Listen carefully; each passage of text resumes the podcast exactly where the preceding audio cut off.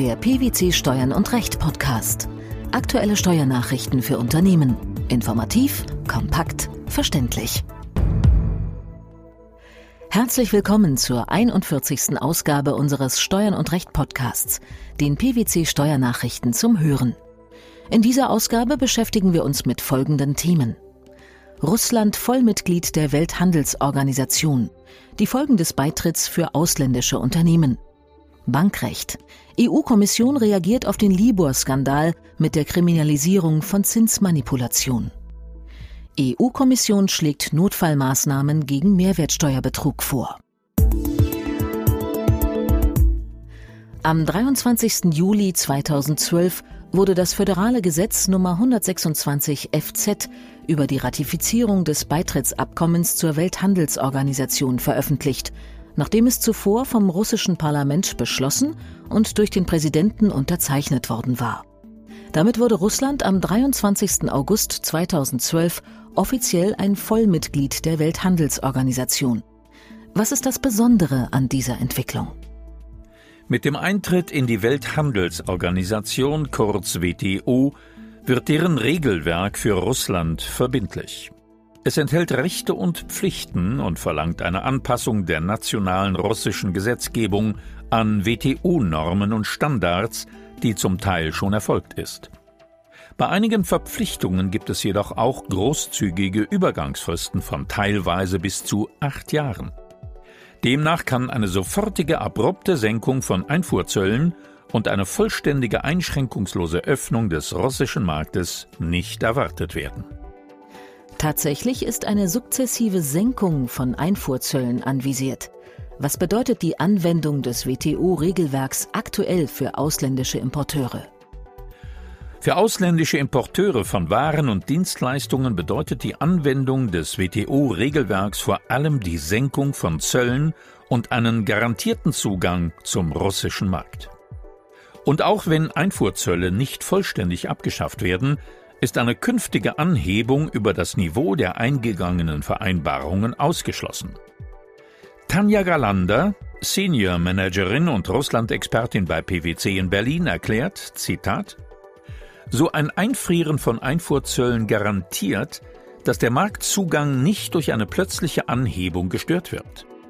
Außerdem sind auch andere Beschränkungen unzulässig, etwa zusätzliche Kontrollen oder Lizenzpflichten. Zumindest wenn sie ausländische Importeure stärker als einheimische Produzenten benachteiligen, denn in der WTO sollen keine Maßnahmen dauerhaft Marktzugang behindern und Marktteilnehmer diskriminieren. Allen WTO-Vertragspartnern müssen die gleichen Vorteile und Vergünstigungen eingeräumt werden, inländische und ausländische WTO-Marktteilnehmer sind also gleich zu behandeln. Zitat Ende. Welche Möglichkeiten haben denn ausländische Importeure, ihr Recht auch durchzusetzen? Die Einwirkungsmöglichkeiten ausländischer Importeure, die Einhaltung der WTO-Regelungen in Russland sicherzustellen, werden durch den Beitritt verbessert. Es besteht jetzt unter anderem die Möglichkeit, im Rahmen des WTO-Konfliktverfahrens gegen eine Diskriminierung vorgehen zu können.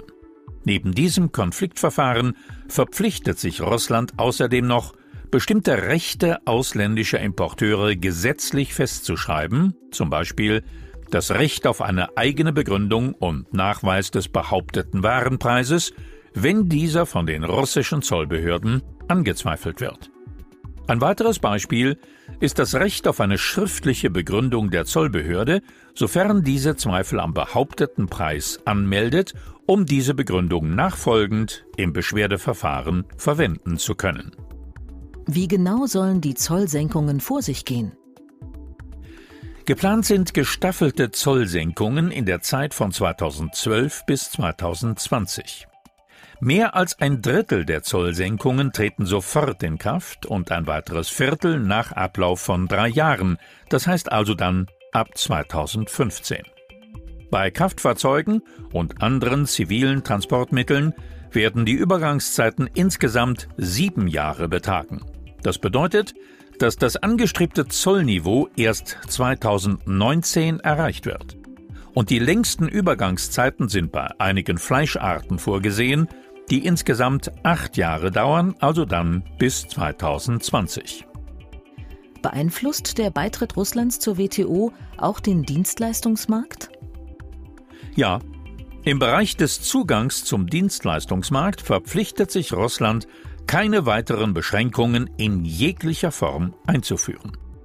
Im Bereich der Telekommunikation muss zum Beispiel vier Jahre nach Beitritt die Beschränkung der Beteiligung ausländischer Investoren an russischen Unternehmen in Höhe von 49 Prozent abgeschafft werden. Diese Verpflichtung gilt auch in Bezug auf die Anwendung des WTO-Abkommens auf Basisdienstleistungen im Telekommunikationsbereich. Ausländische Versicherungsunternehmen werden nach einer Übergangsperiode von neun Jahren, das heißt ab 2021, direkte Niederlassungen in Russland eröffnen dürfen. Bis dahin ist ihnen nur die Tätigkeit in Form einer juristischen Person nach russischem Recht erlaubt. Und ausländische Banken können weiterhin Tochtergesellschaften nach russischem Recht gründen oder direkte Vertretungen eröffnen. Es wird keine Beschränkung für ausländische Beteiligungen an einzelnen Banken geben, aber der Gesamtanteil der ausländischen Investitionen ist im Bankensystem der Russischen Föderation auf 50 Prozent begrenzt. Mit der Kriminalisierung von Zinsmanipulationen hat die EU-Kommission auf den aktuellen Libor-Skandal reagiert. Der Skandal bzw. die Tatsache, dass diverse Banken die von ihnen für das Interbankengeschäft geschätzten Zinssätze nicht korrekt angegeben haben, forderte die Kommission zu weiteren Maßnahmen zur Bekämpfung von Zinsmanipulationen heraus. Welche Maßnahmen sind das? Durch die Schritte, die die EU-Kommission zur Bekämpfung solcher Marktmanipulationen eingeleitet hat und wodurch sie ihre ursprünglich am 20. Oktober 2011 vorgelegten Vorschläge für eine Verordnung über Insidergeschäfte und Marktmanipulationen geändert hat, soll die Manipulation von Benchmarks, insbesondere von den Referenzzinssätzen Libor und Euribor, offiziell verboten und EU-weit zu einem Straftatbestand erklärt werden. Bisher ist die Manipulation in einigen Ländern nämlich zwar ein Regelverstoß, aber der wird bislang noch nicht bestraft. Das soll sich jetzt ändern. Denn jede Manipulation oder auch jeder Versuch einer Manipulation kann beträchtliche Verluste für Anleger und Verbraucher verursachen und außerdem zu realwirtschaftlichen Verzerrungen führen. Um was genau handelt es sich denn bei einem Benchmark? Ein Benchmark ist ein Handelsindex, genauer gesagt ein Vergleichsmaßstab oder eine Bewertungsmethode. Er wird durch die Anwendung einer Formel auf den Wert eines oder auch mehrerer Basiswerte berechnet. Außerdem wird auch bei der Festsetzung des für ein Finanzinstrument zu entrichtenden Betrags auf ihn Bezug genommen. Und was ist der Unterschied zwischen den Benchmarks Libor und Euribor? Der Unterschied liegt darin, dass der Libor der durchschnittliche Interbankenzinssatz ist, zu dem eine ausgewählte Gruppe von Banken auf dem Londoner Geldmarkt bereit ist, einander Kredite zu gewähren. Und beim Euribor handelt es sich um den Zinssatz, den europäische Banken voneinander beim Handel von Einlagen mit einer festgelegten Laufzeit verlangen. Er ist bei variabel verzinslichen Euroanleihen der wichtigste Referenzzinssatz. Und welche Schritte hat die Kommission nun genau eingeleitet, um künftig eine Manipulation von solchen Benchmarks zu verhindern? Um Insidergeschäfte und Marktmanipulationen künftig zu vermeiden, hat die EU-Kommission beispielsweise vorgeschlagen, den Geltungsbereich des von ihr im Oktober 2011 eingereichten Vorschlags auch auf Benchmarks auszuweiten. Außerdem schlägt sie vor, die bisherigen Begriffsbestimmungen um eine Definition des Begriffs Benchmark zu erweitern. Und sie plädiert dafür, die Liste der als Straftat geltenden Marktmanipulationen zu ergänzen durch den Straftatbestand der Manipulation von Benchmarks bzw. auch des Versuchs einer solchen Manipulation. Und gleichzeitig soll auch noch die Richtlinie über strafrechtliche Sanktionen für Insidergeschäfte und Marktmanipulationen ergänzt werden. Inwiefern? Die Richtlinie soll ebenfalls um eine Definition des Begriffs Benchmark ergänzt werden. Zusätzlich soll die Liste der als Straftat geltenden Marktmanipulationen ergänzt werden um den Straftatbestand der Manipulation von Benchmarks und zu guter Letzt soll die Liste der Straftatbestände Anstiftung, Beihilfe und Versuch ergänzt werden durch entsprechende Verhaltensweisen in Bezug auf die Manipulation von Benchmarks. Derzeit verzichtet die EU-Kommission noch darauf, Mindestvorgaben für die Art und Höhe der strafrechtlichen Sanktionen vorzulegen. Das überlässt sie den einzelnen Mitgliedstaaten. Sie hat allerdings schon vorgeschlagen, die Richtlinie innerhalb von vier Jahren nach Inkrafttreten zu überprüfen und dann gegebenenfalls über die Einführung gemeinsamer Vorschriften nachzudenken. Neben den Vorschlägen zur Bekämpfung von Zinsmanipulationen hat die Kommission der Europäischen Union auch einen Vorschlag für einen Schnellreaktionsmechanismus angenommen, der es den Mitgliedstaaten ermöglichen soll, schneller und wirksamer auf Mehrwertsteuerbetrug zu reagieren. Welches Ziel hat dieser Schnellreaktionsmechanismus? Der Mechanismus sieht vor, dass ein Mitgliedstaat, der unvermittelt in großem Umfang von Betrug betroffen ist, auf eine gegenwärtig in den Mehrwertsteuervorschriften nicht vorgesehene Weise bestimmte Notfallmaßnahmen anwenden könnte.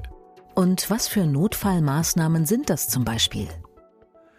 Die Mitgliedstaaten sollen beispielsweise innerhalb eines Monats die sogenannte Reverse Charge Regelung anwenden können, bei der die Steuer vom Erwerber geschuldet wird und nicht vom Lieferer der Gegenstände oder vom Dienstleistungsempfänger. Auf diese Weise würden die Chancen, komplexen und systematischen Mehrwertsteuerbetrug wie etwa Karussellbetrug zu bekämpfen, erheblich verbessert und ansonsten unvermeidliche finanzielle Verluste eingedämmt.